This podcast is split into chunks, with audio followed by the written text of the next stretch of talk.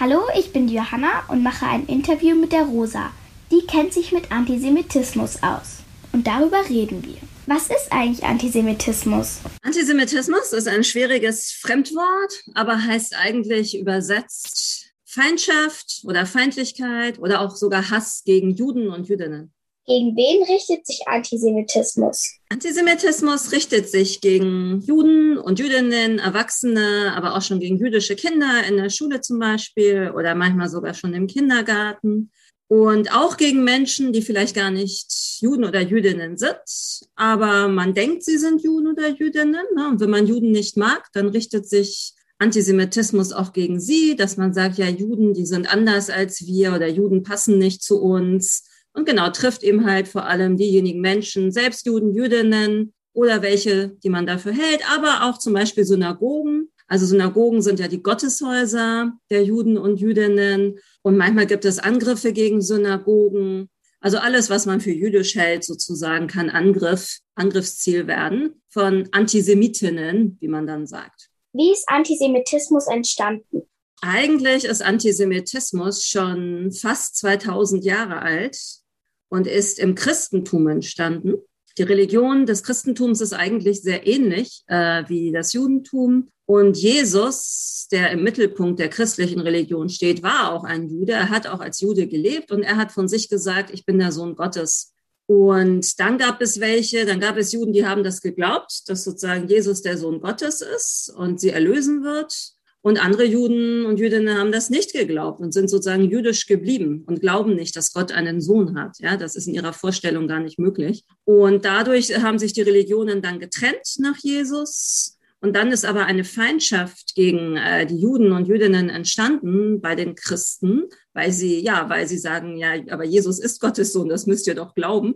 Äh, oder weil sie auch sagen, ihr habt Jesus ans Kreuz genagelt. Und weil die Christen immer die Macht hatten im Römischen Reich oder dann später in anderen äh, Staaten und Ländern, konnten sie immer sozusagen ihren Hass auch gegen die Juden wenden und sie unterdrücken oder raushalten aus ihren Städten, solche Dinge. Ja, also so ist er entstanden im Grunde vielleicht aus einer religiösen äh, Differenz, aus einem religiösen Unterschied heraus, ganz ursprünglich. Warum haben die Juden nicht angefangen, als Christentum und Judentum sich getrennt haben, die Christen auszuschließen, weil sie denken, dass Jesus eben Gottes Sohn ist. Die Christen haben ja die Juden dann verklagt oder so, aber die Juden hätten doch das auch bei den Christen machen können. Ja, ja, auf jeden Fall.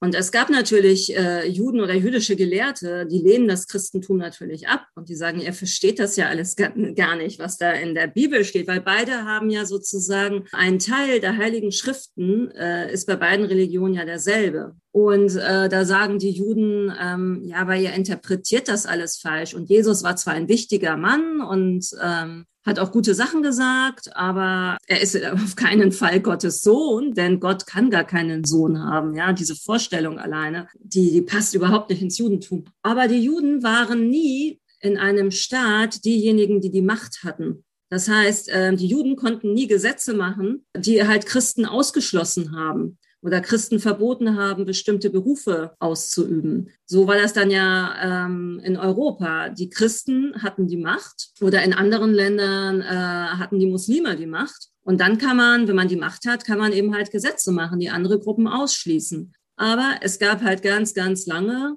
bis Israel gegründet wurde, gar keinen jüdischen Staat, und so konnten nie Juden Gesetze machen, um jetzt den Christen zu sagen, äh, weil ihr die Religion völlig falsch versteht, was weiß ich, äh, müsst ihr besonders hohe Steuern zahlen oder dürft nicht Lehrer werden oder solche Sachen, ja. Also an sich wäre das ganz logisch und auch möglich, aber das ist halt über die 2000 Jahre nicht passiert. Ist Antisemitismus das gleiche wie Rassismus? Es gibt ganz viele Ähnlichkeiten zwischen Rassismus und Antisemitismus. Da geht es immer darum, dass man jemanden nicht mag, weil man ihn einer bestimmten Gruppe zuordnet oder sie einer bestimmten Gruppe zuordnet. Und dann gibt man ihnen immer schlechte Eigenschaften. Also sagt die, was ich, die machen das, die sind so. Also immer Sachen, die schlecht sind, während die eigene Gemeinschaft immer positiv dargestellt wird. Aber es gibt einen ganz wichtigen Unterschied zwischen Antisemitismus und Rassismus. Und das ist, dass man die Juden immer als besonders mächtig sich vorstellt. Also man sagt, die Juden, die haben viel Geld und wer viel Geld hat, kann natürlich immer andere sozusagen für sich arbeiten lassen oder kann andere beherrschen. Und dass man dann sagt, die Juden, die haben die Macht, auch in den Medien, ja, die bestimmen, was in der Zeitung steht, was im Fernsehen gesagt wird oder in den sozialen Medien, was erlaubt ist und was nicht. Also das sind alles Dinge, wo es darum geht, dass äh, Juden und Jüdinnen angeblich Macht über die anderen Menschen haben, während es beim Rassismus meistens darum geht, dass man sagt, die anderen, die sind nicht so schlau wie wir, die können gar nicht äh, zum Beispiel die intellektuellen Arbeiten machen, also Arbeiten, für die man studiert haben muss oder wo man über andere dann auch ähm, sozusagen ihnen übergeordnet ist. Ja, Rassismus sagt immer, die sind niedriger als wir, die gehören nach unten. Und beim Antisemitismus denkt man, Juden beherrschen uns eigentlich und wollen uns was Schlechtes. Warum waren gerade Jüdinnen und Juden das Feindbild zum Beispiel der NationalsozialistInnen? Also darum ist es wichtig zu wissen, dass das nicht mit den Juden und Jüdinnen selbst zusammenhängt, ja, warum sie zum Feindbild geworden sind, sondern wie dargestellt, schon über, über 1600 Jahre lang waren Juden ein Feindbild, ähm, vor allem religiös begründet, dass man sagt, sie glauben nicht, dass Christus Gottes Sohn ist und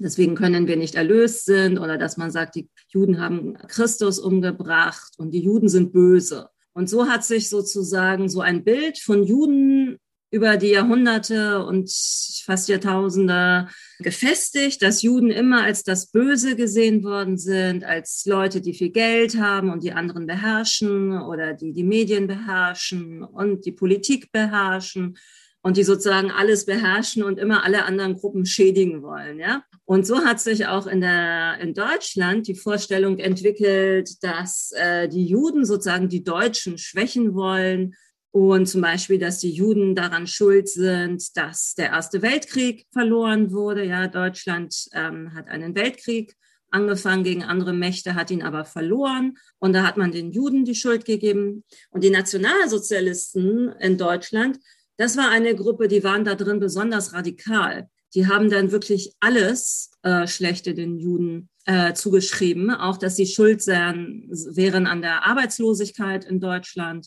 Und sie haben gesagt, und das ist so das Radikale, also das wirklich so an die Wurzeln gehen heißt, also die wollten wirklich sagen, die Juden, wir müssen alle Juden aus Deutschland vertreiben und wir müssen alle Juden sogar umbringen. Ja, das ist, war aus ihrer Sicht dann eine Lösung in Anführungszeichen für die Probleme, von denen sie sagen, die kommen durch die Juden, was ja gar nicht stimmt. Aber so konnten die Juden und Jüdinnen zum Feindbild immer wieder werden, weil, weil sie immer schon Feindbild waren. Das ist vielleicht eine komische Begründung, aber eigentlich bauen die Feindbilder immer aufeinander auf. Wie zeigt sich Antisemitismus heute in Deutschland? Ja, das ist sehr unterschiedlich.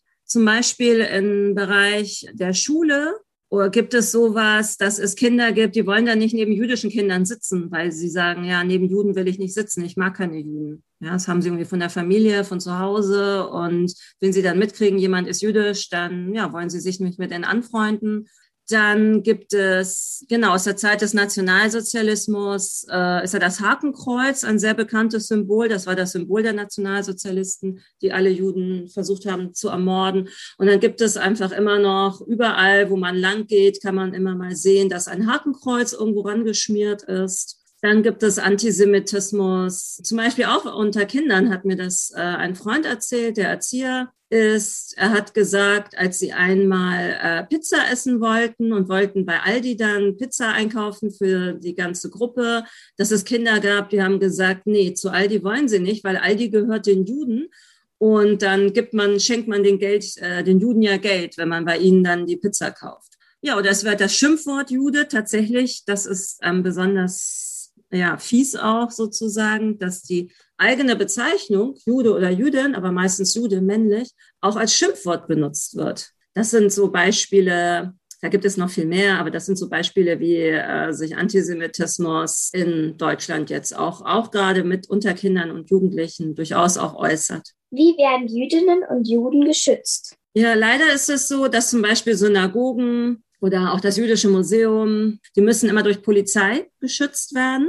Und viele Juden, Jüdinnen, die vertrauen aber auch nicht der Polizei, sondern die ähm, engagieren eben halt auch private Sicherheitsdienste. Ja, die sagen, die Polizei alleine, die glaubt uns immer nicht. Oder es gibt ja auch Fälle, da feiern Juden einen Feiertag und wollen, äh, dass da Polizei kommt. Dann sagt die Polizei, ja, wir haben nicht genug Kräfte, deswegen schicken sie dann niemanden. Das ist zum Beispiel in Halle auch so passiert. Ja, Halle, die Stadt in Deutschland, wo es einen Anschlag auf eine Synagoge gab. Und deswegen gibt es viele Juden und Jüdinnen, die privat sozusagen dann auch auf eigene Kosten ähm, Schutz organisieren. Also solche Sachen oder dass sie auch ihren Kindern sagen, trag keine jüdischen Zeichen, also manche Jungs wollen eine Kippa tragen, das ist ähm, so eine kleine Kopfbedeckung, die manche jüdische Männer tragen. Und dann sagt man den Kindern, nee, trag das lieber nicht oder zieh dir ein Cappy drüber, ja, ein Baseball-Cap, dann sieht man das nicht. Und dann gibt es ja auch einige Kinder in Deutschland, deren Eltern kommen aus Israel. Israel ist ja sozusagen das Land der Juden oder ein jüdisches Land. Und dann sagt man den Kindern auch, ähm, sprich möglichst auf der Straße kein Hebräisch. Ja, Hebräisch ist die, äh, die Sprache, die man in Israel spricht. Und wenn die Kinder zum Beispiel schon Hebräisch sprechen mit ihren Eltern, dass die Eltern nicht wollen, dass die Kinder Hebräisch sprechen.